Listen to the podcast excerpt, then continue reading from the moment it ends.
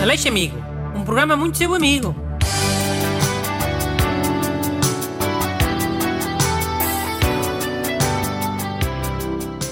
Bom dia a todos.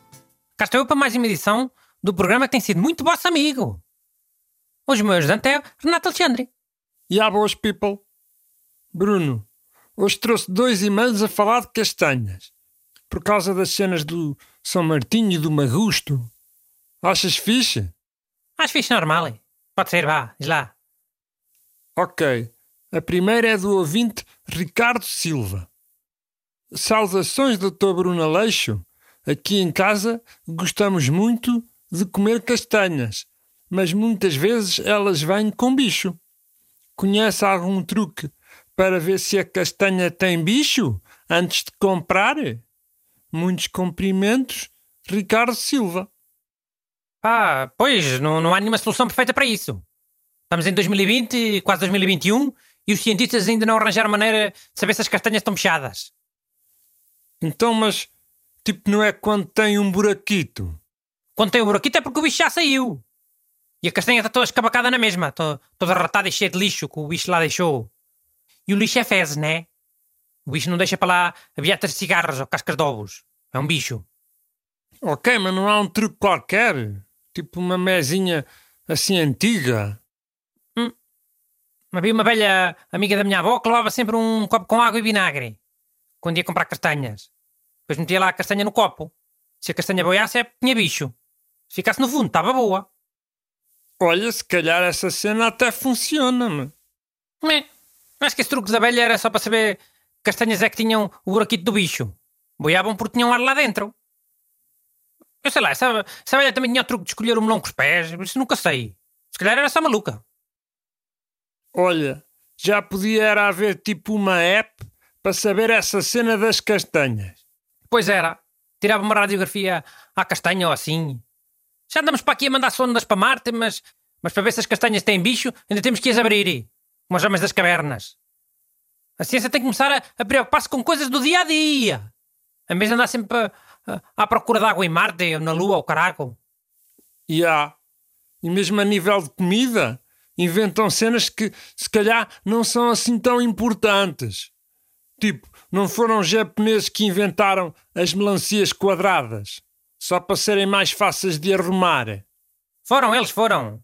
Vê lá se perguntaram ao mundo se preferiam melancias quadradas ou castanhas sem bicho.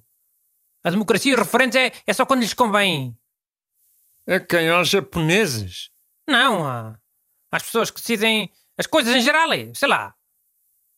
Mas olha, ó, como é que chama o ouvinte das castanhas? Ricardo, Ricardo Silva. Ó Ricardo, a solução até ver é, é estar bem aviado de vinho, jerupiga, aguapé, o que é que é?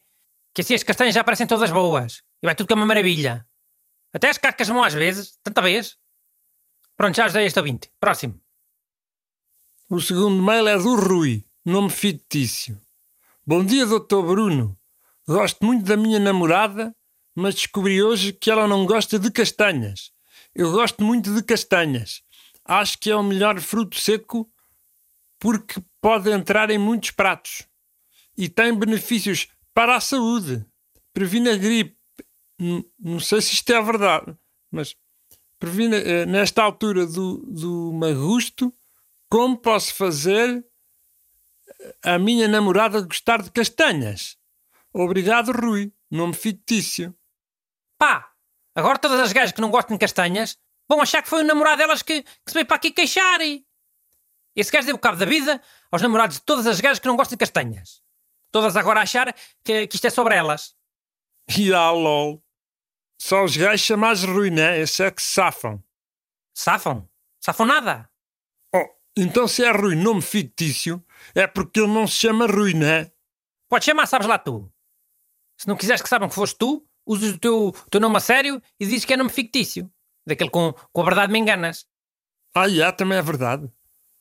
Então, mas tens alguma solução, amiga, para este man, para, para a namorada dele gostar de castanhas? Oh, agora é impossível gostar, né? Vai ficar toda danada e passiva-agressiva porque que ele, em vez de falar com ela, foi fazer queixinhas para o programa de rádio. Tinha que usar um nome fictício sem dizer que era um nome fictício. Esse burro. Ok. Mas então vamos imaginar que ele tinha pedido ajuda como deve ser. Que solução é que tinhas para ele? Pode ser uma solução que ajuda outras pessoas com o mesmo problema, não é? Hum. Então a minha solução é a seguinte: quando fizeres o comer, mas enquanto faz uns pratos bons sempre com castanhas.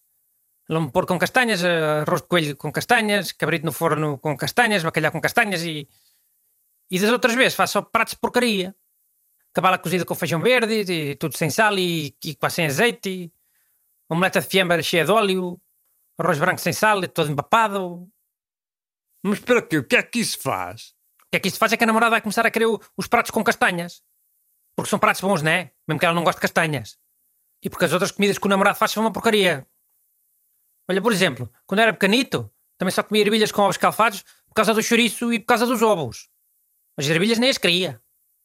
Mas passados uns anos comecei a comer tudo. E agora até gosto muito de tudo, até de ervilhas. E ah, ok, já estou a perceber o truque. Might work. Parece um truque de garotos, não é? Mas sabes que muitos truques de garotos também funcionam com namoradas. Mandem as vossas perguntas para brunaleixo.rtp.pt Aleixo Amigo. Um programa muito seu amigo.